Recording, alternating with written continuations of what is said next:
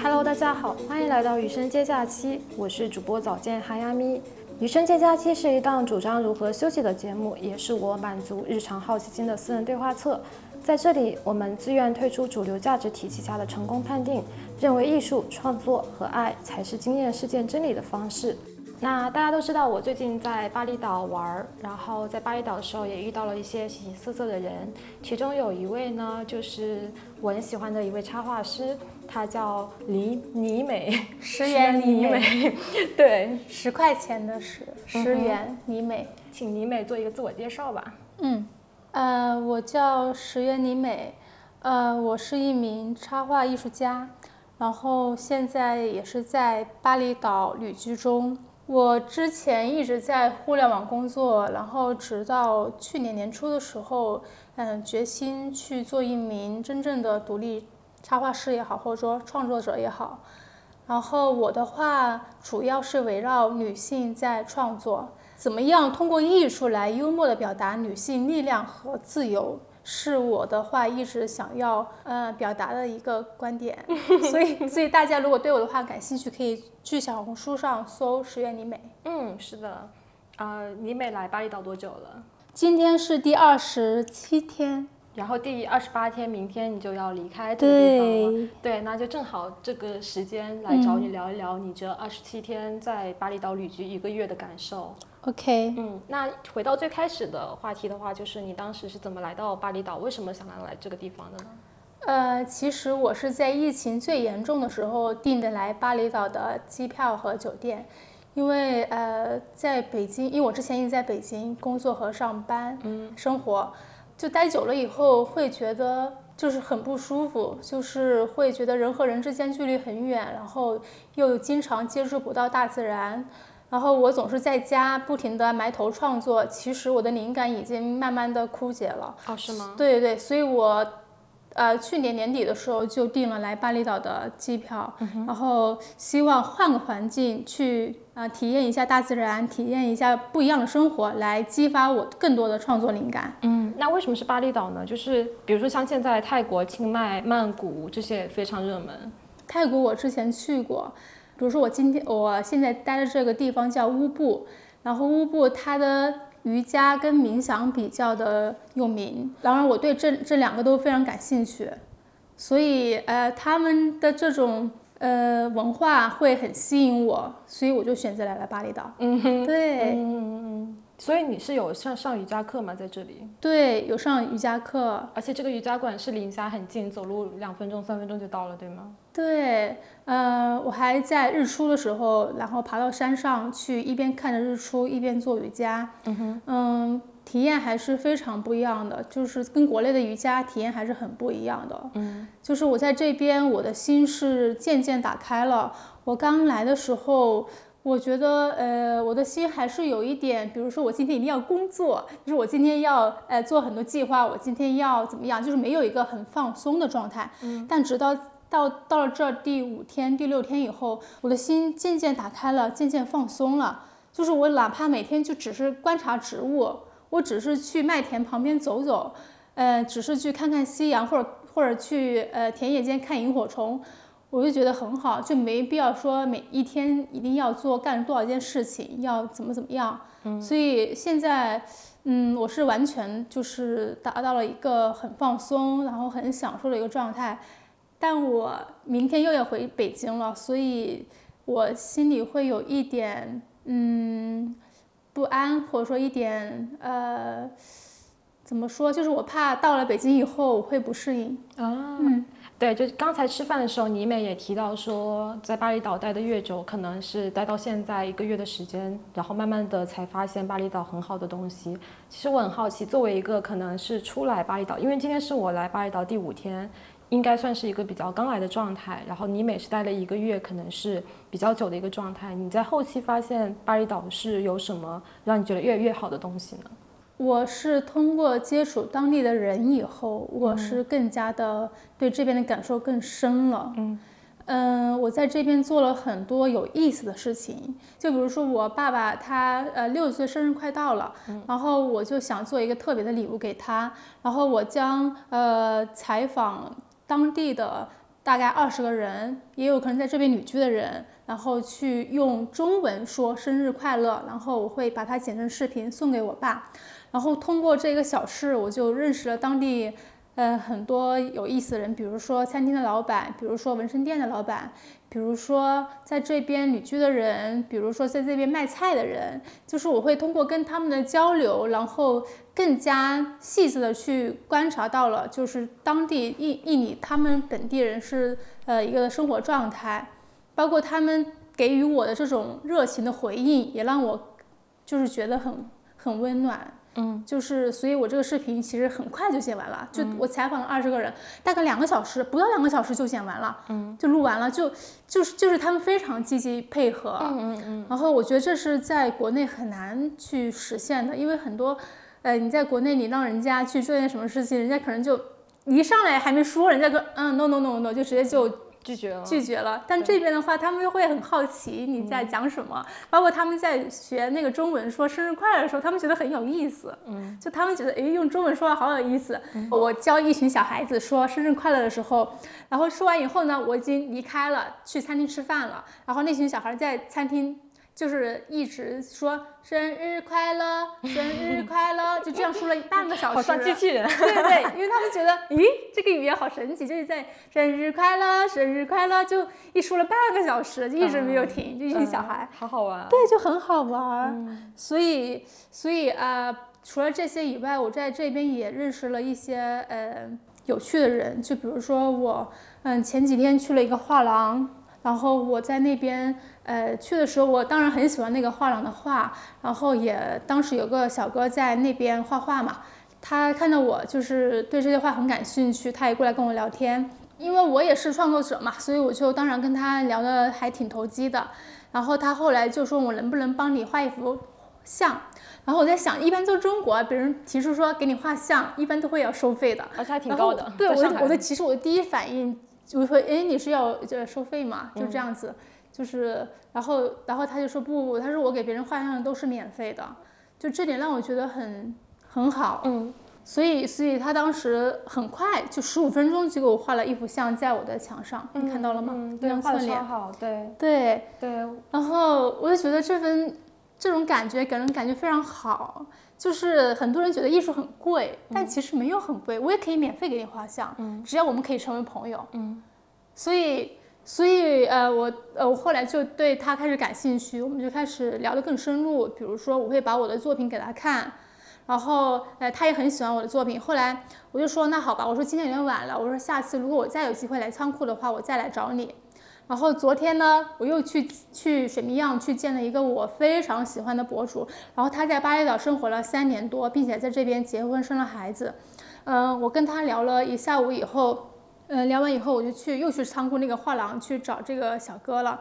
然后他看到我来了以后，并且我带着画册来的，而且我还带了我的画送给他，就打印的画。然后他非常开心，然后其实我那天已经很累了，我跟我朋友聊聊完已经六点了，就就在他那儿，但是他对于我的每一幅作品他都很喜欢，并且他在一直在问，哎，你为什么会这么画？你这个是想怎么表达？所以我们大概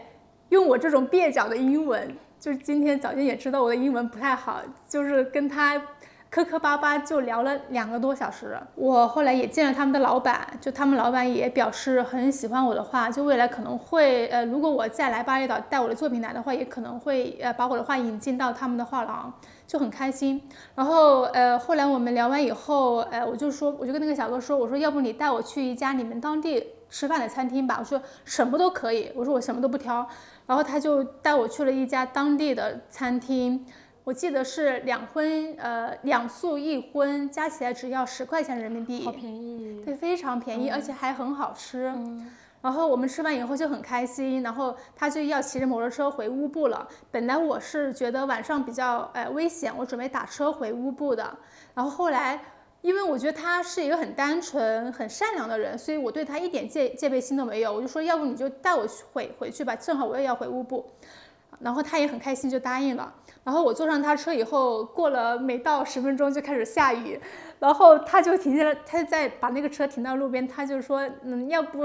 嗯，你看你要打车回去还是继续坐我的车？然后我说没有关系，我说我从来没有坐摩托车淋着雨然后回去，我觉得这是一种呃不一样的体验，并且巴厘岛也不冷。然后我就说没关系，我说我有外套，然后他就把他的头盔脱下来给了我，然后他自己穿着雨衣，然后我们就在，其实刚开始那个雨还挺大的，我们就在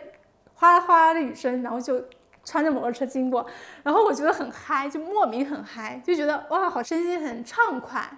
然后我就开始唱歌，你唱什么歌？我唱中文歌，我就我唱哪首？我唱了两首，呃，因为我只记得老歌。就是新歌，我的歌词完全记不住，我只能唱那些我能够记得住的歌，所以我唱了王菲的《红豆》。哇哦！然后我唱给他听的时候，我就跟他说：“我说我很喜欢王菲，然后她是中国很有呃名的呃歌手。”就问他知不知道，他说他呃对对于中国的歌手不太知道，但是他听完我唱《红豆》的时候，他觉得这个旋律他很熟悉，他觉得在哪听过。真的吗？对。红豆还是挺有名的这首歌啊。后来，后来我们后来我又唱了第二首，就那个时候雨已经开始开始变小了。然后，呃，我戴着头盔的时候，那个声音通过那个头盔，它那个声音其实是有回音的。它那个其实效果会更好，就它没有被外外面的雨雨水干扰，它的那个声音还是挺好听的。然后我第二首唱的是《月亮代表我的心》，因为我只会唱这个，我不太会唱别的，我就记得它歌词了。然后我就把它唱了出来。很神奇的是，我唱完以后，那个雨就停了，就就月亮真的就出来了，哇哦，就很神奇。然后我就问小哥，我说你能不能听懂啊？就是你觉得怎么样？然后他就说，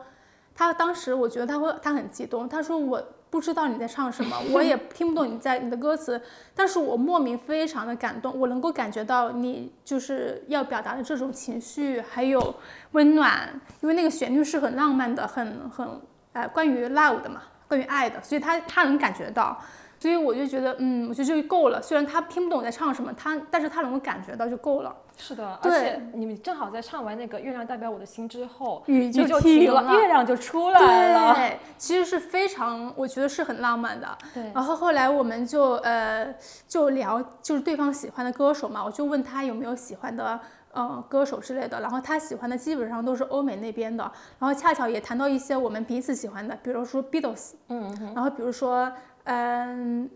另外一个我不太记得名字了，然后后来我们就一直在聊音乐，就聊着聊着就就到家了，然后他就把我送回来了，然后呃我就请他来家里坐了一下，然后给他呃倒了一杯水，然后我朋友也过来见了他，后来我们道别的时候，他就问我，他说你下次什么时候再来巴厘岛？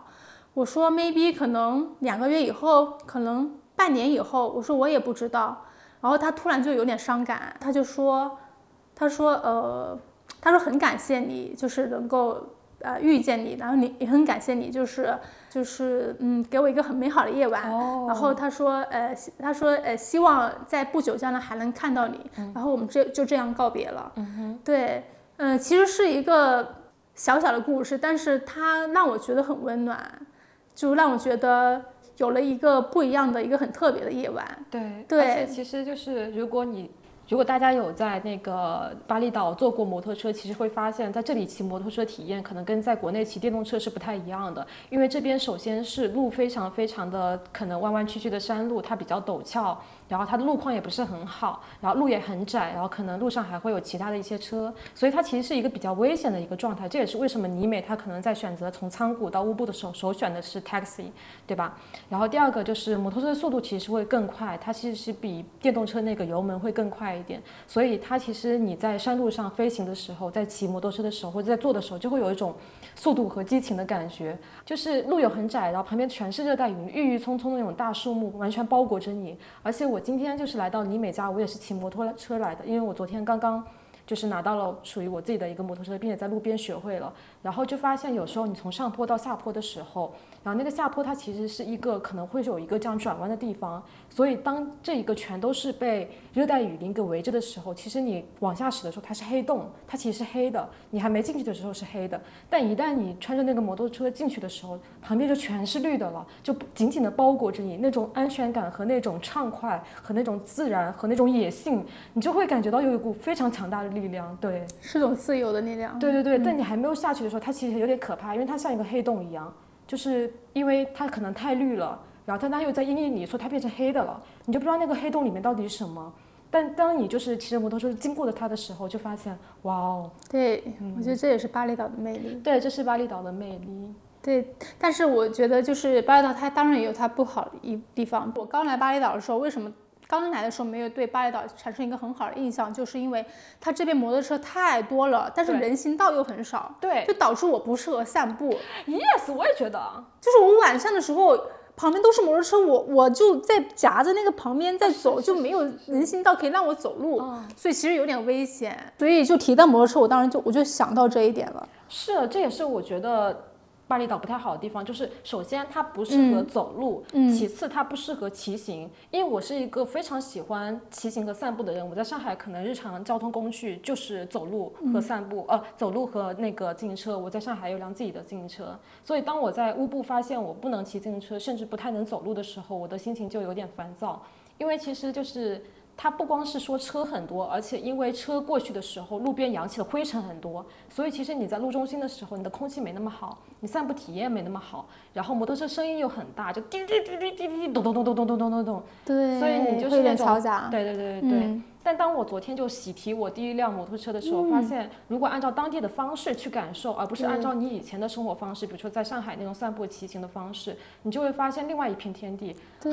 是的，对，所以可能也是一种适应的问题吧。就你来到这里，通过这里的交通工具去感受。嗯，是的，是的，其实我蛮好奇，就是我们可以聊一下，因为呃，乌布的话，它在巴厘岛是一个比较灵性的地方，很多人会来到乌布是为了灵修，或者嗯，或者是去做一些瑜伽之类的。因为这边其实有亚洲最大的一个瑜伽馆，同时有很多搞身心灵的一个一个一个一个地方。它它不像仓谷一样，仓谷可能是有很多的数字游民会在那边办公。对对对，所以我们可以聊一下，比如说在巴厘岛，在乌布这边做瑜伽的体验。因为其实我们正好去的是不同的瑜伽馆，那其实我们就会有不同的一些体验。嗯，嗯，你去的是哪一家？呃，我去了两家，一家是家附近的，一个是山上的。然后家附近的那一家它是瑜伽加冥想，嗯，它有两个小时，然后每个动作要做二十分钟。然后因为我的英文不是很好，它这二十分钟里面，它一边让你做动作，就老师一边在上面念念呃冥想的那些东西。其实呃，因为动作时间太长，而且很简单，所以很很容易睡过去。对，所以这这个体验没有说让我，可能是我听不懂英文的原因，就是没有特别好。但是那一次我去山上做瑜伽，体验是非常好的，因为山上那个瑜伽它的动作是是很呃循序渐进，而且是动作是有难度的。我我一方面我我确实我的身体我的身心都得到了锻炼，另一方面就是因为我们是在山上在日出的时候做，我们做的时候那个太阳还没有完全升起来，然后我们做完的时候那个日出是呃完全升起来了，哇哦，所以其实很很感觉是很不一样的，就突然之间就整个光就照进了照进了那个教室，然后我们。就是刚开，就是前面还挺累的，但到了后面快结束的时候，整个阳光扑面而来的时候，还是感觉非常的不一样的。嗯，对，嗯，对我今天早上也想去上那节那那节课，应该叫 sunrise 对吧？嗯，它其实就叫日出课，然后一边就是做瑜伽，一边可能就会迎来日出，然后你的全身就会被打开那种状态。但今天早上我就没起来，嗯，因为昨天晚上就是下了场大雨嘛，所以就是打雷声音很响，所以我就睡得晚了一点点。嗯但我还是想挺想去体验一下的。对，然后这里其实有很多有特色的瑜伽馆，其中有一个最大的是亚洲最大的瑜伽馆，叫 Yoga Bar。然后我现在家也正好民宿订的是在那附近。Yoga Bar 它真的是非常非常大，就你进去之后，它是有很多很多个房间，然后不同的房间它可能都是落地窗，或者它直接就是把窗户给开着，这样你可以被一片非常巨大的热带雨林给包围着。所以首先它的地理位置就是它靠着山，它有很多的树木，然后它底下还会有很多的小溪流，所以它整整个就是和自然是合为一体的这样一个环境。然后其次的话，就是 Yoga Bar 的老师应该都是还是很好，很多都是来自印度的，然后他们都是搞了非常多年的这种灵修，并且在他们瑜伽界都是有一定的声望。然后我每次去查那个 Yoga Bar 上的老师的时候，你都可以看到他的个人网站，就每个老师可能他都会有一个自己的个人网站在那里面。对，然后其三的话就是。呃，我觉得它真的还是有它的神奇之处的，因为我在那边上过两节课，第一节是一个主动冥想课，那节课在 Yoga Bar 还挺火的。然后我来巴厘岛之前，我一直不觉得相信有这种能量场、什么磁场这样很玄乎的东西，因为我以前是一个不信玄学的人。然后后来有一天，就我来巴厘岛之后，我还是没有主动想去上那种课，但有一天我就去瀑布玩的时候。然后那个瀑布它其实是一个小瀑布，因为我们去了当地最大一个大瀑布，叫腾什么什么什么的，我不知道你知不知道，腾格朗什么之类的。但那个瀑布就很商业化，因为去的时候就有很多的游客，我们就发现有很多人之后就跟 Grab 的小哥说，能不能带我们去一个 local 的人才知道的一个瀑布，没有那么多游客。然后他就带我们去了一个。嗯，那个小的瀑布，那瀑布其实不不是很大，它非常非常小，可能也只有二十米左右，也不高。但那个地地方就非常非常美，就它可能就是有一片山林，然后那片山林旁边就是有阳光折进来，所以就是丁达尔效应洒满了整一个瀑布。然后那个小的瀑布就是它没有那么大，所以你可以整个人站在下面。然后当我就是站到那下面的时候，然后那个瀑布的水不就是从很高很高地方往你脑袋上冲吗？那时候你就感觉到一股强大的水压拍在你的脑门上，然后那时候你就感觉有一股，就是有一股很强大力量往你脑盖上冲。那时候我就心里想着，哎，是时候去 Yoga Bar 上瑜伽课了。所以那天晚上我去完瑜伽课的时候，晚上我就去了那个 Yoga Bar，然后上一个主动冥想的课。在上那个主动冥想课的时候也是很神奇，就是。老师一开始可能会花半个小时的时间跟你去讲讲解，说，呃，这节课或者说你的身体是怎么样的。然后瑜伽里面有个东西叫脉轮，你知道吗？嗯，就是他是说人是分为七大脉轮，嗯，可能最下面的是在会阴，然后在上面肚脐眼，然后再是喉咙，再是什么嘴巴，然后再是眼睛，等等等，就是有七个，可能我现在还记得不是特别清楚。然后每一个脉轮可能对应的都是一个什么样的东西。但总之那一段，因为我没有做过任何的功课，并且我对这一块儿就是以前没有看过一些什么视频，也没有接触过，所以对一些专业术语一概不懂。并且因为我近视，老师在讲解的时候会拿图片去给你做一个演示，但那个图片我又完全看不见，所以当时我就处于一种又瞎又聋的状态。我觉得这课完了，上不下去了，我就干脆不听了，因为我听不懂嘛，干脆不听了。不听了之后就进入到冥想，进入到冥想的时候，它一共是有七轮，每一轮都深呼吸，就是。是鼻子吸，嘴巴呼气，呼气这样子。呼吸法就是可能会把你的。肚子里面把你身体里面全部的一些脏气排出来，然后进行一种深呼吸的这样一个作用。对，然后我可能到第三轮的时候就能感觉到手上是很麻的状态，因为那个时候大家都是手牵手围绕着一个圈，有两个圈，一个是中间的圈，一个是外面的圈，然后每个人都手牵手，你也能感觉到来自于周围人的那种能量的共磁的那种感觉。然后到第第三轮、第四、第第四轮、第五轮的时候，你就会感觉到你的脑袋上有一股磁场，然后那个磁场就很。非常非常强大，因为就好像你就不是一个血肉之躯的人了，你可能就像是一块吸铁石，然后你的头顶上是一个吸铁石的正极，你的脑袋是一个负极，然后那个正极就一直牵着你往上往上往上往上往上，然后你的脖子就会一直往后仰，你脖子往后仰以后，你的那个脖子拉伸就会很大嘛，然后你就会撑不住，撑不住之后你就会倒下。当时倒下的时候，因为那个音乐它是有节奏的。所以我就跟着那个音乐，身体就一直在颤抖，然后眼睛前面出现了很多的那种白色莲花，还有那种白光，然后那种白光一闪一闪一闪，然后我就想起了我在那个时候会想起那个瀑布往我脑袋上冲的那种感觉，就那个时候什么可能想法都没有，但是会想到那个瀑布。啊，我后来的时候，就是当我醒来之后，我再起来的时候就进入到一种非常恍恍惚的状态，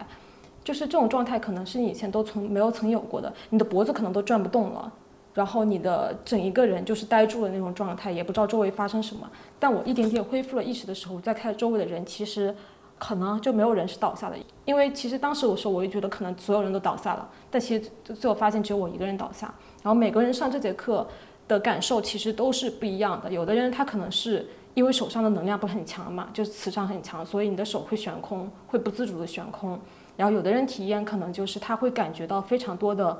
悲伤，或者是快乐，或者是感恩，因为中间老师会引导你去想说，呃，让你去想到你可能最感激的人，对你生命有帮助的人，让我们一起感激他们等等。然后有的人甚至在过程中会大笑，就突然哈哈哈哈突然大笑，然后有的人会大哭，但是每个人的体验都是不一样的。然后结束之后，甚至很多就有两个女生就抱在一起，就抱头痛哭，也不知道他们在哭什么。嗯，第二个就是说，就是呃，因为我们课里面就是有一些人是第二次、第三次来上的嘛，啊，他们每次来其实感受也都会不一样，这也是我觉得非常神奇的地方。嗯，很神奇。你讲完。对，对，这是我觉得我在巴厘岛练瑜伽和冥想感受到很神奇的一个事情，而且我有时候觉得这个呃，可能不应该是你来巴厘岛，你觉得。我要感受一下小红书上的一个帖子或者一个博主说的什么东西，而马上去到 yoga bar，然后去练习一个什么课。我觉得可能是你要在这里，呃，找到一些指引。指引，对我觉得瀑布就是一个指引。对我，就是我特别呃对你这段话特别的感同身受。就刚来的时候我也会做一些攻略，但是后来的时候我发现呃指引太重要了，你就是跟着感觉走。对对，包括我跟着感觉走，我找到了很多。呃，以前没有发现的东西，比如呢？嗯，比如我找到那个餐厅，就是我有一天跟我朋友散步，然后呃，我们已经是六点多了，然后吃完晚饭，然后就在家附近的稻田散步，然后散完步以后就呃，我想起之前去过一个餐厅，但是我不知道他晚上有没有开门，然后我说，哎呀，我想多走两步，那我就去那个餐厅好了，然后我就呃，那个餐厅需要你穿过。一大片的稻田，再穿过几个巷子，然后再穿过一片树林，然后才看到那个餐厅。然后我穿过这些东西，呃，穿过这些场景的时候，到达那个餐厅的时候，就发现来了很多带着乐器来的人，而且乐器是弹得非常棒，很专业的那种。有什么乐器？你还记得吗？呃，有大提琴，有呃电子钢琴，还有长笛，还有打鼓的，还有那种打节奏的。然后，呃，我当时坐下来没多久，他们就开始演奏了。然后我旁边坐了一群非常漂亮的女孩，就是没想到他们弹奏的时候，那些女孩会跑上去唱唱唱歌，而且歌声还特别漂亮。然后就场景就非常的有爱，因为我们是被一大片的树林包围着的一个小小的一个音乐会。嗯。然后，呃，旁边还可能还有虫，就是鸟，或者说虫鸣在叫。然后这边在他们在弹弹奏乐曲，远处还有一个小地方在生火，其实是场景是非常温馨的。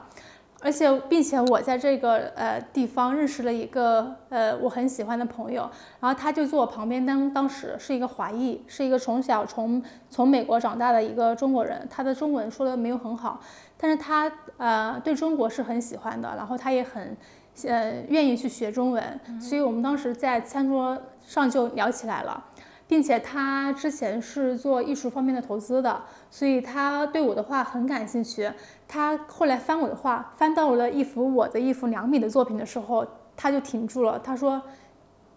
我跟他产生了很深的连接，你必须要把它留给我，我我会有一天去北京去找你买这幅画的。”我当时以为他就随便一说啊，后来他就反复的在跟我说这个问题。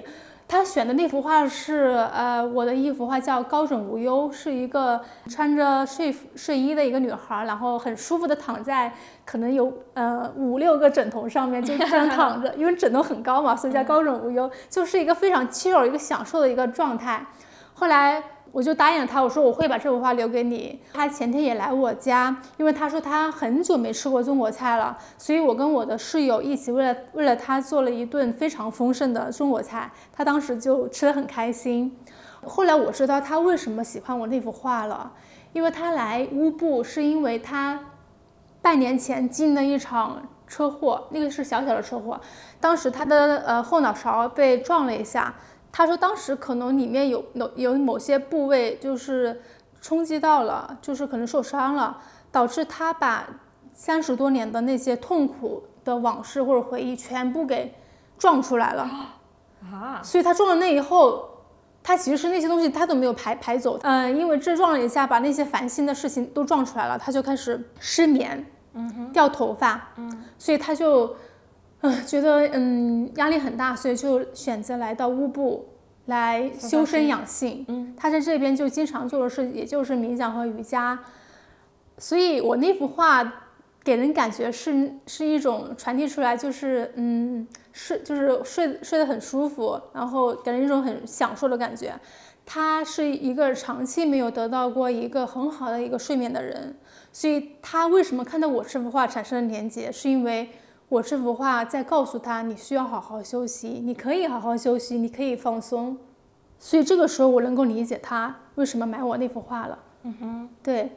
其实也就是我跟我朋友在散步而已，然后就穿过那片树林和稻田，就来到了这个音乐会，然后就有了后面一系列的故事。所以为什么说会这个这个会让我想到指引这个事情？这个东西不是你预料之中的，它自然就发生了。我觉得这这这也是巴厘岛很神奇的地方。就是我我不仅是喜欢待在大自然里，我其实更喜欢跟人接触。因为每个人就在这里，每个人的生活都不一样，每个人的经历都不一样，每个人的国家也不一样。就你跟他们产生连接的时候，你会获得获得另外一种能量。嗯，这种其实我觉得有时候会比当地的风景给我带来能量更大。嗯嗯，对，因为人其实还是社会动物。对，是的。嗯，对，我觉得乌布很神奇的地方，就它既有大自然，也有人。对，你能在大自然里得到疗愈，但是你想和人去连接的时候，你可以在随处，就在大街上，在咖啡馆，在酒吧，在练瑜伽的地方，你都能跟人产生连接。因为大家来到乌布，我觉得大家都是比较 open minded 的，他都是比较开放的，不会说是我对你有很强的戒备心，或者我很冷漠。你跟一个陌生人对视两秒钟以上，可能就会产生对话，他会对你笑。对对对对对对对，他会对你笑，然后你们很快就会开启一场对话，然后。可能会成为朋友，对对，其实，在巴厘岛更更容易交到朋友，就是很多人是抱着交朋友的心态来这边的，所以很容易交到。对，是的，而且大家我觉得可能是出来度假或出来玩，其实大家都会比较那种开放的心态和态度的，嗯，不会说是像比如说你在上海、北京或者在生活在自己的那种超大城市里面，可能下班就大门一关，就不跟外界有任何的接触了。嗯，对，而且在国内，呃，不像在这边，就是这边人往往很热情，你只要跟他们对视，他就会对你笑。刚开始来的时候我还不习惯，因为因为我只要哎，只要一不小心看到人家眼睛了，他就会对我笑，我就会不好意思的再把目光收回来。我说 no no no no no no，就是就是会有一种害羞，因为在国内没有这样过，是很热烈的那种。对。很直接，很很直接，友友善，对，直接就对我笑笑得很开心。然后，嗯，我说我又不认识你，就刚开始会有点不适不适应，但是现在我会，呃，就是迎接他们的目光，并且也会回应一个微笑。对，而且我我也很深感受，因为我来到乌布的时候，可能第一个民宿住的地方，它可能是在乌布主干道上。然后那边有很多可能一条街都是集市，然后就当地人卖一些东西。所以如果我要进到我的民宿，可能就要穿过那个大大的集市。然后一路上大家可能看着我背着一个背包，看到我说都在对我微笑。我当时可能第一反应就是可能会像国内一样，会觉得他对你笑，一定想让你买他东西。对，你会这么想的。然后你如果你不想买的话，你就不好意思面对他的那目光，你看一眼，赶紧就把眼睛给转掉。对，对。然后但是后来你会发现，他们就这样，他们就是发自内心的友善和。快乐，所以它会传递和感染到你。而且刚才说到，其实每个人都很友善。我觉得还有个原因是，来巴厘岛后，大家都会慢慢的打开自己。对，嗯，你有感觉到这种被打开的感觉吗？当然啊，就是我跟你说的这几次，我都被打开了。嗯就尤其是呃接近尾声的时候，我的心是更加打开的。嗯。这这反正打开的前提都是你已经呃深入的去感受了、体验了他们的生活，然后已经。就是感受到了这边的，我觉得可以用爱来表示吧。嗯，当面对这些单纯或者说很纯粹的东西的时候，是很容易打开的，因为对方对你就是没有什么目的。对，那你当时的时候，就是你是怎么成为一个自由职业者的呢？我觉得可以用召唤来说嘛。嗯，当然了，你想用什么来说都可以。可以，就是我去年年初的时候还在互联网工作。嗯。呃，不过我去年年初的时候，我的脑海里面一直有个画面，就是我在一个阳光非常好的一个空间里面，然后我的墙都是白色，我的呃周围都是白色，但是我的墙上挂了很多画。那个时候我还没有创作，我只是有这个画面感。我说我未来会有一个很棒的画室，我会有很多画，我会成为一个很优秀的艺术家。我有这样的召唤在在提醒我，就是我脑海里面这个画面。但那个时候我还没有开始画画。我就会止不住的兴奋，我就会止不住的去想要去实现它，所以我就开始，首先就是会，呃，那个时候很疯狂，就一天画五张，就是画在纸上或者画在 iPad 上，就一天画五张。然后到了四月份、五月份的时候，我居然，我到现在都都做不到了，可能我居然出了一本画册，那本画册大概收录了我五五十本，呃，五十张，嗯嗯，一些插画，并且我是在画了一百张插画以后筛选出来的五十张，这个时间仅仅只花了两个月的时间完成，因为我要去参加 ABC 书展，我要在参加书展之前完成这本画册，然后这个画册彻底打开了我探索。呃，艺术探索女性艺术的这个大门。当我把这本画册给到一些朋友看的时候，一些比如说行业内比较资深的一些艺术，呃，行业的人看的时候，他们会给我很大的鼓励，他们会感觉觉得 amazing，哦，太好了，就是你那个画很棒，你应该把它画在画布上，你你是你是有这个潜力的，他们会鼓励我。嗯。就是有一个呃画廊的策画廊的老板，他鼓励到了我，然后我当时就嗯买了画布，然后在家疯狂的画，然后到了六月份七月份的时候，就已经有不少人去关注了，我觉得我也很幸运，就是开始对对对，就有几幅开始火了，所以后来后来就就很多人会问，因为他们喜欢你的画，他们就想买，他们就很多人会在底下留言说，哎，你这个画怎么买啊什么的。呃，面对大家的那些，呃，叫什么说，就是追问，我就呃自己就不得不开了一个淘宝店。但我其实是很难、很很很懒的人，我不想，因为我已经就是有很多东西要创作了，我还要去开淘宝店，其实是一件很费心的事情。也正是因为大家的那些鼓励也好，就是喜欢也好，我还是把这个淘宝店开起来了，并且这个淘宝店变成了我现在的收入。嗯被动收入，被动被被动收入是一个很稳定的被动收入。嗯，它一开始当然不稳定，但随着时间的长期的积累，它现在已经很稳定了。积累了多久？积累了从去年六月份到今年，现在是快一年，快没有十个月。嗯，十个月，十个月。嗯嗯呃，两个月之前就已经稳定了。啊，两个月之前刚稳定下来，太好了。那就半年的时间，差不多你就稳定。对，半年，其实我很幸运。对，所以呃我。我很相信一句话，就是当你非常想做一件事情的时候，全世界的人都会来帮你，宇宙也会来帮你。嗯，这《牧羊少年奇幻之旅》里面的。对对对对对。嗯，你觉得当时在小红书上开始剖这个画的时候，你有印象哪一幅画是第一个开始火起来？你你感受到了很多人的关注和鼓励的吗？有，讨厌的内衣。我们现在就在打开李美的画册。对，就是。就是一个很简单的话，就是一个女性她讨厌她的内衣，因为她内衣很难扣。其实我画这幅画的一个初衷就是觉得内衣设计的太复杂了，有的是就是很难扣，所以所以可以实现，比如说穿衣自由，我不穿也可以。所以我就画了一个一个呃女女性，然后她穿衣服的烦恼，并且她说了一句 shit 啊，对，所以这幅画很多人喜欢。我可以描述一下我看到的一个样子吗？就是一个女孩子，她没有什么脸，但她有一个后背。然后这个女生她的手是反扣在那个内衣上面的，就内衣后面是有扣子，所以她那个手在够那个扣子，但是内衣扣子扣不上，她的手就是这样悬空在那里。我觉得她她画出了一个女生经常遇到遇到的情况，对，这很多人会遇到，扣不上，对，大家都会有共鸣吧？是非常有共鸣，而且这个尴尬的状态，那个悬空的状态。就是非常的常见，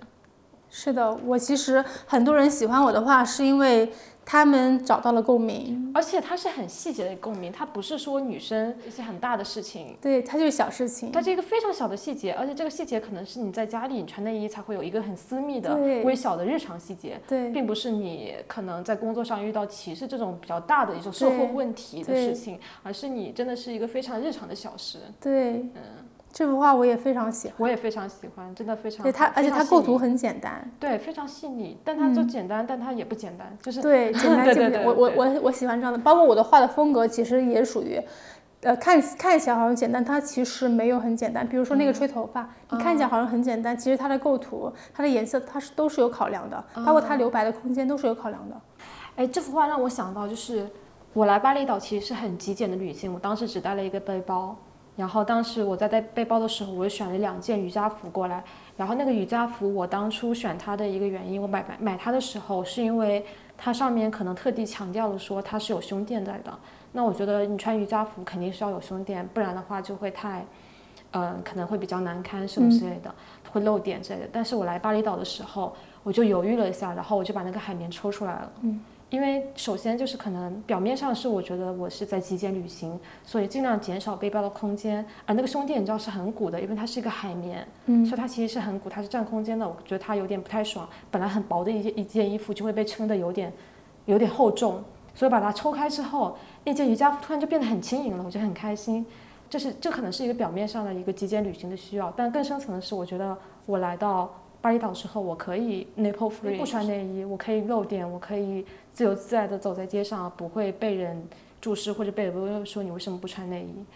嗯，我是内衣就是真正就是传统上的那种内衣，需要穿戴的那种，我可能两三年前就已经全扔掉了。呃，我我之前是过渡到了一种。我可能需要一个胸垫或者是胸贴的这样一个状态，但到现在我觉得我既不需要内衣，也不需要胸垫，也不需要胸贴了。对，而且你来巴厘岛会会发现很多人不穿内衣，对，就露点啊，就那，对就是对啊，就露点，然后对可能有半半只还在外面，所以对完全没有问题。对，这边都很开放了。对对对，但在国内的话，你会遭到歧视，会。就是你会遭到一些不怀好意的目光。对对对对对啊是，对，所以这就是我当时看到，我现在看到你这幅画的一个感受。嗯，那你当时在小红书上面，你你其实只做了半年的账号，可以这么说。嗯，不不止哎其实我去年呃也差不多四月份开始的，我只是当时没有火，我当嗯时断断续续发了大概一个月以后才开始有很多人关注，哦，那其实已经算很快了，一个月就已经有了。一个月大概一一一千左右，然后到了后面才开始，就是其实它增长的很稳定，它可能一个月就多个一千个人关注这样子。OK，那你现在在小红书大概是有十五六万的 follower 对吧？嗯这个在插画师里面其实也算是挺高的。嗯，对，你会每天收到很多的一些私信和评论吗？不会，就是点赞的会很多，但是真正评论的，呃，因为我很懒，我可能我来巴厘岛之前，我每周更一幅，嗯，因为因为为什么我跟的比较少的原因是我只要跟的一幅，底下就会有人问能不能买，然后这个时候我就要面临着我要把这幅画做出来，就会产生工作量，我就是太懒了。但但其实我已经画了好几幅了，我还没发呢。就是我觉得未来还是会勤快一点，因为就在巴厘岛真的是不想工作，所以会变得懒。不过我等我回去以后，我会把这些画都发出来。嗯。然后呃，我只要刚发出来的时候，就底下会会有人就是会评论啊，就是如果哎，就比如说我呃昨天拿了大概嗯五六幅画过去了，然后呃有一些像这个画廊老板他喜欢的那些画，可能是在呃嗯一般人他们当中可能没有那么受欢迎，因为他可能会喜欢更加，比如说他会看你的嗯画工，会看你的创意，但是我有很多画是趣味性的画，那些趣味性的画呢，很就是会被大众喜欢。的就比如说，我画了两个夏娃和两个亚当，就这幅在 A B C 书展上卖的很好，就代代表恋爱自由的，哦，就他们的动作很搞笑。呃，大家可以看到这里面其实是两个亚当在互相摸对方的乳头，然后他手里拿着，另外一只手里拿着苹果。这个这个动作其实借鉴的一幅名画啦，我、嗯我只是觉得很搞笑，我就这样画了。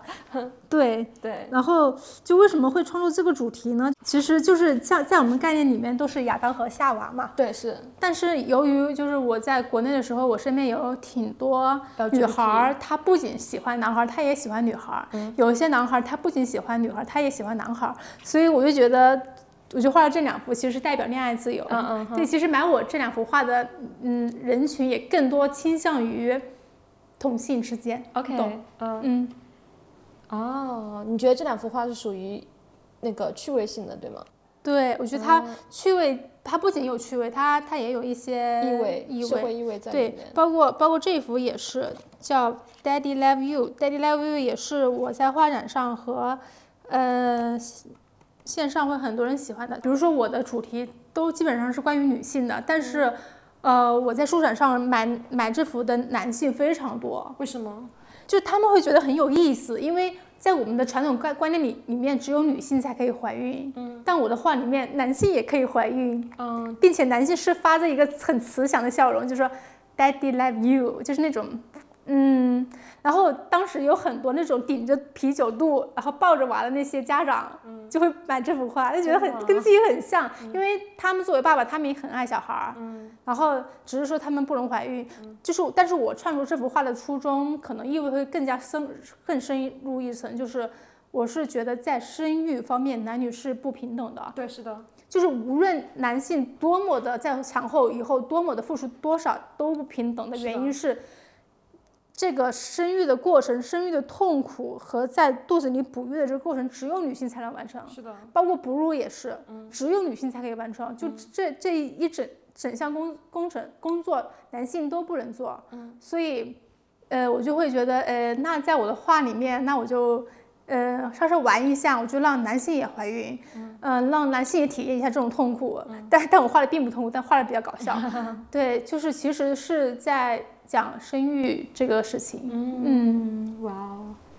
这个真的还挺有意思的。对，而且他的肚子就是鼓的很像一个苹果。对，而且他动作就是，嗯嗯，就像男生抱篮球的时候感觉。对，就他们用抱篮球的姿势抱着肚子里的一个大大的球，就更搞笑了。对对对，嗯，啊，左边这个也很有意思。对，左边这幅画的实际上有三两米大。两米非常大，就就因为它小的话，你是觉得我会觉得有点普通。如果这幅画放一百倍大的话，它的童趣和它的可爱也放倍了，也放大了一百倍。其实它是更加富有艺术性的，是吗？对。嗯，当时为什么是创作这幅？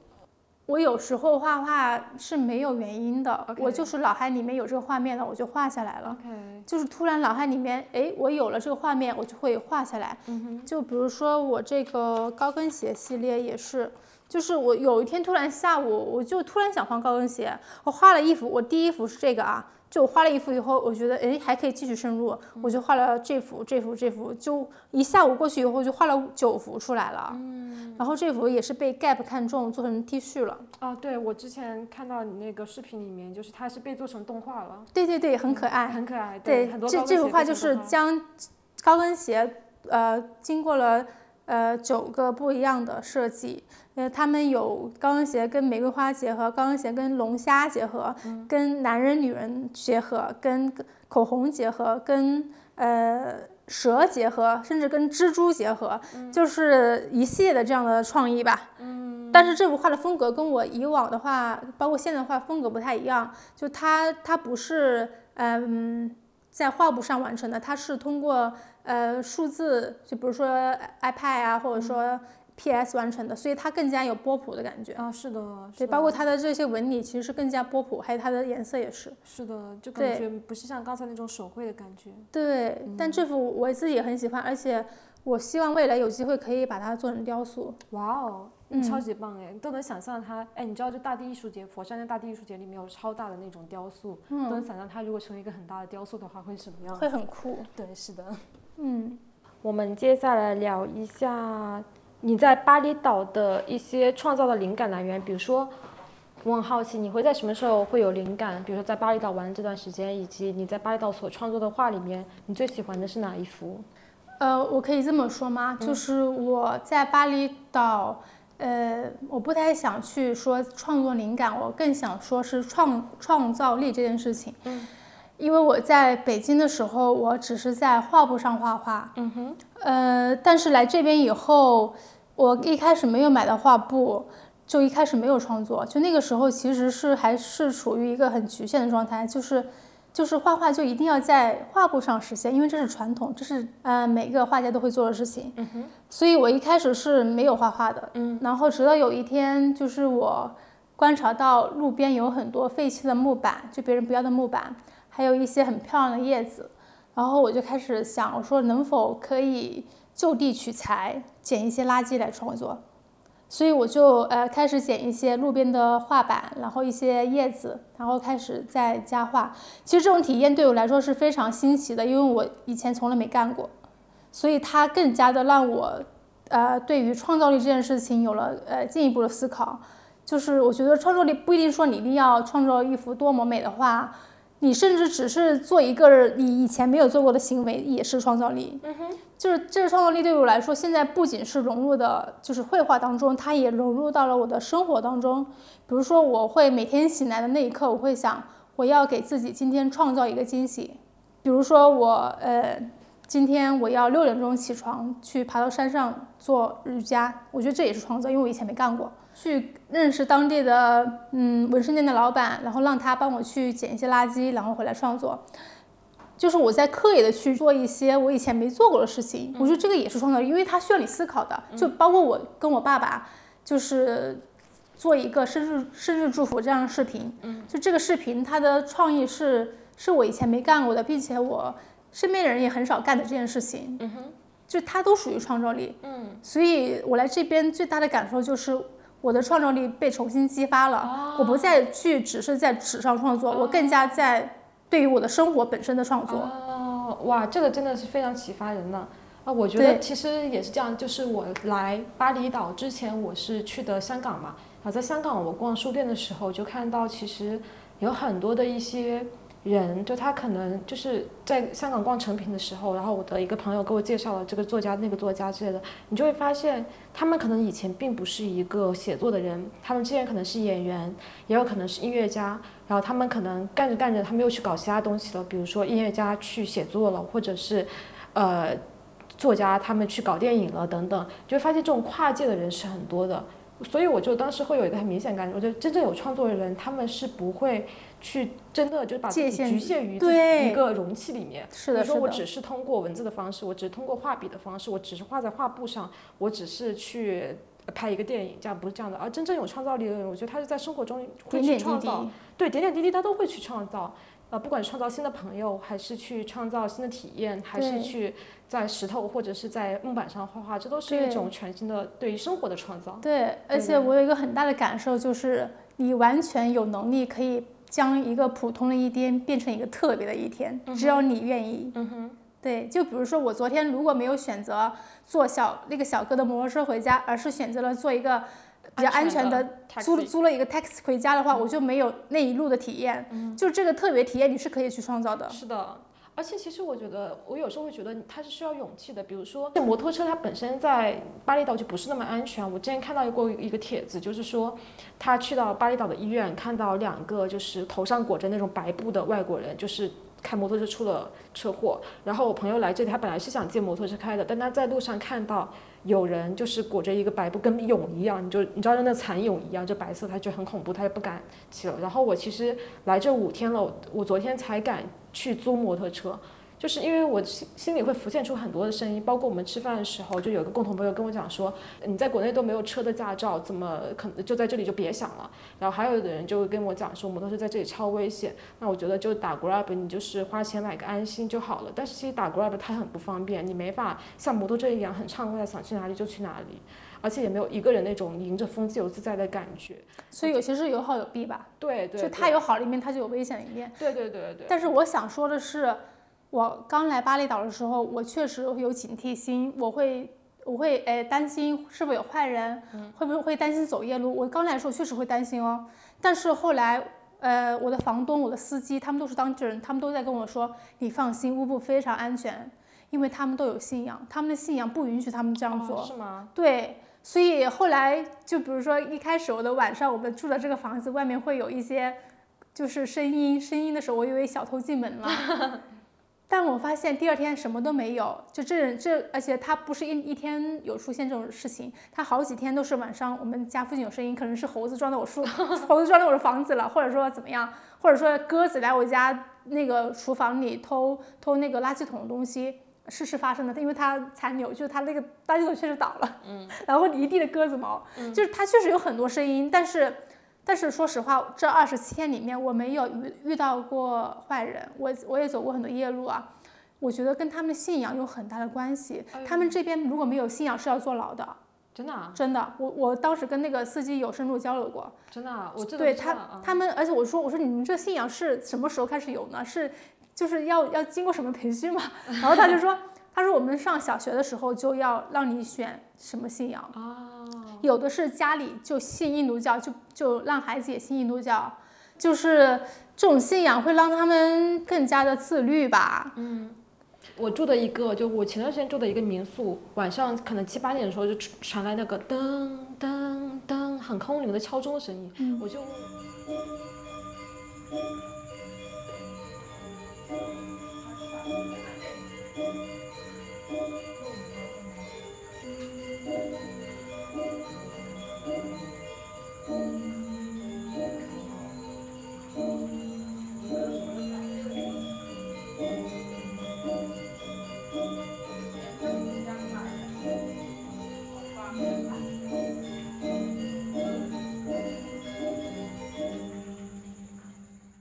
我就问我的那个房东这是什么，他说这是寺庙，就是很多他们当地人家里都会有个家的寺庙。他寺庙不像中国人一样，可能一个村里有一个或一个街道有一个公共的，他们可能自己家后面就有一个属于他们自己的寺庙，然后他们每天就会有一些仪式。然后我今天可能从我家到尼美家的时候，他就问我到了没，我说还没到，原因就是因为我在路上堵车了。但为什么堵车呢？是因为路的中心他们是一个在做一个祭祀，还不知道仪式，然后就是有一个。呃，车子，然后上面坐着一个人，然后他们需要就是把那个车子架着，可能是来回走走。然后现在还没有去查那个仪式是什么，可能回去我会查一下。但因为那个仪式，所以导致两边的交通全都堵塞，因为要等那个祭祀走完，你才可以通过。对，所以你就发现，即使巴厘岛已经是一个非常成熟、非常久远的一个商业旅行的一个地方，但是当地人居然还这么好的保留了他们的宗教信仰。对他们宗教，我觉得就是非常重要。包括我我们家后面就有一个祭祀的地方，就是每周，比如说今天上午，呃，这个房东的妈妈过来祭祀了，他们每周都过来。包括他们有些呃有些宗教，他们的规矩是很严格的。比如我们司机，他在上个月的时候是属于斋月，他是信伊斯兰教的，伊斯兰教斋月，斋月是。白天日落日出日落之前不能吃饭，嗯，然后呃日出的时候就得起床，嗯，而且你不光不能吃饭，你连水都不能喝。那个司机每天载我们玩，就是去很多地方，包括他很早就起来陪我们爬山什么的，其实一整天是非常累的。然后我们有时候会很心疼，看不过去会给他水，我说要不喝一口吧，没事，就喝一口，嗯，不喝。啊，一点都不，一点都不喝，即使很渴很饿，我不喝。嗯，就他，而且他这个已经遵守了好多好多年了。嗯，就这种信仰的力量很强大。对，是的。而且包括包括呃，那个司机他有两个孩子，然后他老婆没有工作，然后他一开始没当司机之前也做过很多工作，然后他其实赚的钱没有很多，包括这边大部分的当地呃当地人都不没有说赚钱非常多。但是他们家有好多孩子，我就会问他们一个问题，这也是在中国一个备受争议的一个问题，就是，就是养孩子太贵了，就是，嗯，养孩子那么贵，你还要生那么多个，他们有的家庭还生四三四个的那种，但是中国的家长一般有一个孩子就会很焦虑，就是我就开始考虑要买学区房，要给他准备钱，就是上学。呃，结婚、念书，呃，就是各种从小就开始担忧，就开始给他储备很多积蓄。但是我跟这边的司机聊天的时候，呃，我就有问过他同样的问题，我说你们家孩子，呃，一大一小，你有没有？有过这样的焦虑，比如说你一个人打工，而且你有时候，尤其是疫情期间，你有很长一段时间没有工作的时候，你会有焦虑吗？你会嗯想可能会养不起孩子，或者说没有没有给他们很好的生活，会有这样的焦虑吗？他当时只说了一句话，嗯，他说我相信我的信仰已经给予了我们一切。哇，哇，这是何等的安全感呀！对，所以我觉得信仰这个信仰它是。它是有很多好的一面的，它把人的焦虑都解散了，就是他已经告诉你，你想要的一切我都会给你。你的孩子，就是包括他，呃，他的他的小孩有一个已经二十多岁了，就是嗯，反正也长得也挺健康的，就是他就说，我觉得就是上天已经给了我一切了，你看他现在也活得挺好的，虽然我很穷。我也没什么积蓄，但是我们依然很开心，因为我觉得我们已经拥有一切了。就这种心态可以理解成为，呃，中国有句老话叫知足知足常乐，因为你很满足现在的状态，你觉得哎，我们要的一切已经有了，其实没有什么，其实你没有很多钱，但是你的心态就是我已经有了，嗯，我健康我也有了，我的我这几天已经够我吃饭了，我的孩子也会健康长大，就是有这个信念的时候。你就会很容易快乐。对，是的，而且我觉得可能跟他们当地的就是自然环境也有关系。我们中国不还有一句话叫“自然的馈赠”嘛？我觉得巴厘岛真的是自然的馈赠，就是有那么好的热带雨林，还有游客过来刺激当地的 GDP 和经济的增长。可能如果我是一个当地人，我在家里有一个房子，我也可能把房子里面的两个房间出租出去，我就可以。在这里过上很好的生活。我现在住的地方就是这样子的，就是他的房东是一个以前是一个 engineer，然后他后来退休了之后就整了一个这样的房子出来，他就把家里的四个房子拿出来做了客房。他有两个孩子，一个女儿一个儿子，儿子二十多岁了。其实儿子就是他学了 cooking 的课，然后他就是帮民宿里的客人做饭，可能做的就只有早餐而已。但是早餐就其实也很简单，就是一个 omelette 或者是一个呃，会是一个 pan pan pan pancake。就很简单，但是他可能就会那么一点点就够了，他就能够养活自己，甚至他们家里也可能就是能在巴厘岛很开心的一起就 family 生活在一起那种感觉。对，而且他们很多当地人很喜欢他们的土地。对，包括我有问过我们司机，我说你呃五十多岁了，你有没有想过去其他国家发展什么的？他说嗯没有，他说如果真的要去的话，可能会去印度吧，因为他对印度很好奇。嗯。不过他说，他说因为我觉得巴厘岛很好，就是一方面也是因为他经济能力，呃，确实不能够支撑他出国啦。嗯。虽然他不能支撑他出国，但是他也他也不难受，他也觉得嗯，不能出国那就不能出呗。国国内我我在自己的土地上也挺好的，就会让我觉得。他们真的很爱这片土地，对对对，而且其实他们也不是那种很闭塞的原始村落，因为没有见过外面的世界，所以不向往。就因为他们会接触很多很多的白人，那些白人是欧洲人、澳大利亚人、美国人等等，他们过来其实可能也会给他们打开一个个世界的窗口。对对对。然后他，但他们看到的这些东西，其实也不会向往外面世界，因为巴厘岛已经足够好了，可能会这么觉得。对，嗯。而且我我来这里，我很明显的感觉到就是。我的很多民宿的房东，他们一家人就是会生活在一起。然后我问他们有几个孩子，少到有两个，多到有七八个。问他们人在哪，都在巴厘岛。但是你要是回去问问咱中国的父母，哎呀，像我都就是我我我十八岁之后就再也没有在家家待过了。然后我们那边可能你如果去问中国父母，孩子可能要么在国外，要么在北上广其他城市，就是那种漂泊的，然后要。主动或者被迫的要去到远走高飞，要去到其他地方，这种东西在我们那边太常见了。对，这也是这也是个很有意思的现象。对我也是十八岁就离开了家乡，然后，然后我又是属于一个非常自由的人。嗯嗯，不知道你是什么原因？我觉得有很多很多原因吧，但是其中有一个就会觉得可能自己的家乡比较传统，然后你回到那边就必须要接受去结婚、去生小孩这种。对对对，哎，这个也是我离开家的原因，很重要的原因。是的。但是可能你往大城市跑，或者你往外国外外国外的地方跑，它可能相对整个社会的那种对女性的束缚会少一点。对，所以你好像就一定要往上走，往上走，往上走，才能去抛弃掉以前你的家乡跟你身上留下来的一些一些烙印。它可能是由。不好的东西，所以你把那些不好的东西丢掉，你会很开心。但我最近几天也在反思，他可能会把我一些好的东西也丢到，所以我会有时候会有点迷茫。就你在外面飘着那种状态下，因为你可能那那种就是离自己以前那个地方太远了，有时候你会有一些迷茫。啊嗯，反正呃，我我很相信“召唤”这个词，就是呃，听从内心的感觉就好了。你觉得巴厘岛是一个什么样的地方？嗯，如果用一个词来概括的话。我得好好想一下，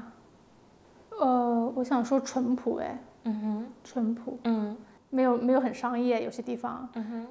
可能是我在乌布的原因啊，就仓库那边会商业一点，嗯，但我在乌布这边，我每天看到的更多的是农民在呃稻田里耕田，或者说呃妇女在河流里面洗衣服。就是我会看到一些很传统的一些场景，是我小时候在我奶奶家才会看到的。哇哦！就我我我很我觉得这种感场景很珍贵，因为国内现在越越少了。嗯，原生态的感觉。对，原生态感觉越越少了。嗯。包括我有一次去佩尼达岛那边，然后那个岛离呃岸上还挺远的，所以我们去那个岛上是没有信号的。然后我就会看到那边的人在用二十年前我奶奶做饭的样子，支了一个用那个柴火去支火，然后开始做饭，然后很多人就都是头上顶着那些蔬菜，那就是一些一些吃的，然后就在就用他们的形式在再去呃烹饪啊，或者说呃生活也好，就让我觉得回到了一种很原始的一个时期，对我来说是很有意思的事情。因为我们长期泡在一个快节奏，就是全都是被互联网包着的一个时代，你感觉你已经很久没有去接近这些最原始，然后最朴实、最接近大自然的这个状态了。我们总是在我们的思绪总是就是在线上，就是在就很少身临其境的去去去过没有互联网的那种生活了。原来佩尼达岛它没有 WiFi 啊，没有信号。信号很弱，嗯，怪对他们说过去要提前下载好谷歌地图。那你觉得那边漂亮吗？漂亮。那边的海滩很多，但那边的海滩都很原原生态。比如说我去过的那边的海滩，也是我在这儿看到过最美的一个海滩，叫钻石海滩。然后下去的时候，那个路非常堵，然后呃。因为我不，我从来没做，我没有做攻略，我不知道就是它怎么样，我只是觉得它很美。然后我们下去走到一半的时候，就发现没有路了，只能做攀岩下去。嗯，那是我第一次攀岩，因为那个他说危险，也没有说非常危险，也没有说非常高，但是它也还是有危险的，就是你一不小心你也可能会摔跤，会摔得很惨。后来我就第一次体验到了攀岩，真的太刺激了，就是你就是全部的精力都花在你要下一个点，你要踩在哪里，你这个手要。就是抓到什么地方，你这动作要怎么样才可以顺利的爬下去？你要从哪个地方拉一下绳子？整个状态我都注意力超集中，而且非常刺激。而且那个时候我已经很累了，但是确实很危险。我昨天见了我那个在这边认识的一个博主朋友，然后他就跟我说，他说那个悬崖死过不少人。啊，真的啊？嗯，你们当时有保护吗？我们没有保护，我们不知道，都不知道。你要先走一些阶梯，以后才会有这个东西。很多人是在那个阶梯上面就掉下来，因为它那个阶梯只有这么窄，只有这么窄，就你得贴着那个墙壁，啊，贴着那个，啊你懂吗？啊贴着墙这样走，你知道吗？哦，然后前面只有一条线，啊，那就很多人可能对呀，很多人可能就是一一撞你一下就掉下去了。好恐怖呀！对，所以容易死人。对，就很原生态。但为什么我们当时没有这种感觉？就是我们的司机不停的在推荐这个钻石海滩，说，哎，它巨漂亮，你一定要下去。他也没提它的危险性。然后我们一开始没这么堵啊，一开始还是路很宽的，但是越走到下面就越开始堵。就一开始我们还这么走，走到下面我还得贴着墙走，再走到下面我靠，我只能走，走到就是就是开始攀岩了，就是就是整个这一套。就是是非常原生态的，你才能够攀岩下去才才看到那个海滩。那个海滩真的巨漂亮，因为它人很少，它的海非常的蓝，真的跟钻石一样，就非常的晶莹剔透。然后那边也有一些老外在那边躺着，就是。嗯，反正我觉得确实是非常美。如果你你是爱冒险的人，你是就是嗯有一定的体力的人，然后在你做好保护措施的时候，在没人没那么多的时候，你可以去体验一下。对，那所以因为你是有恐高的，你觉得有一部分就是巴厘岛有治好你的恐高吗？因为这次攀岩的经历我觉得克服那那一次是克服了，啊，真的哦是。我之前也说，就是想来巴厘岛克服一下对水的恐惧，因为我有点恐水，然后我就嗯想去游泳或者是去潜水，希望能够跟你的攀岩一样，就是能嗯，克服这一部分的东西。可以，对，唉，还是非常有意思啊，巴厘岛。嗯，对，还是很有意思。你觉得你还会回来吗？当然会回来，嗯哼，当然，嗯，可能两个月以后，也可能半年以后，就还说不定。对我最近在看那个很多人推荐的《美食祈祷和爱》那嗯部电影，那个女主她就是来过一次巴厘岛之后，有一个巫师跟她讲说，一年之后你还会再回来的。后来她真的一年之后再回到了巴厘岛。我觉得巴厘岛可能就是会有一种魔力，让喜欢它的人不断的再次的回来。嗯，我觉得这次谈话会让很多人愿意来巴厘岛。对，会让很多人对巴厘岛产生兴趣，因为其实我在跟我朋友分享的时候，他们也产生兴趣，因为他们以前以为这就是一个富人度假的地方，对一个非常商业化，一个可能会有偶尔会有一些艳遇的一个一个一个岛，但是，嗯、我觉得。呃，不是这样的。巴厘岛有一点非常好，是风景游人。然后第二点非常好，就是它是一个有灵性的、一个有磁场的，能够有很多自然的力量和人的连接的一个地方。而且巴厘岛是呃适合深度玩的，就比如说这次呃跟我一起来巴厘岛的有四个伙伴，另外两个伙伴他玩了一周就走了，他那一周主要就是去了景点，他没有像我一样非常深度的去挖掘他的秘密基地，挖去接触当地的人，所以他们的体验跟我体验是不一样的。所以其实我觉得巴厘岛它更适合深度玩，你要是只待个几天的话。你是感受不到它的魅力的，你可能就会觉得哦，它就是个旅游的一个地方。对，是的，对，就说到刚才说到那个深度游的话，我突然想到，因为录完这播客，我就要去找那棵很灵的大树了。但其实你前几年去过那棵大树，对吧？你可以描述一下那是一个什么样的树吗？那个树非常大，而且那个树长得非常有艺术感，色它的树树干是白色的，我是非常能够感觉到它的生命力的，因为它听说有上千年了，就是它还可以长得这么好，尤其是风一吹过的时候，那个叶子缓缓缓缓的飘下来，就在那个阳光下，因为因为它太大了，你在你你在那边看叶子，觉得有一种很奇妙的感觉，就是好像你一会儿去就是我就不不能用语言去描述。反正我去了，待了大概一个小时，我就躺在它里面，然后就听着它，我说看能不能听到心跳声这样子，然后有很多小蚂蚁在上面爬来爬去，我觉得就是可以用生命力力来去表达它。嗯，太好了。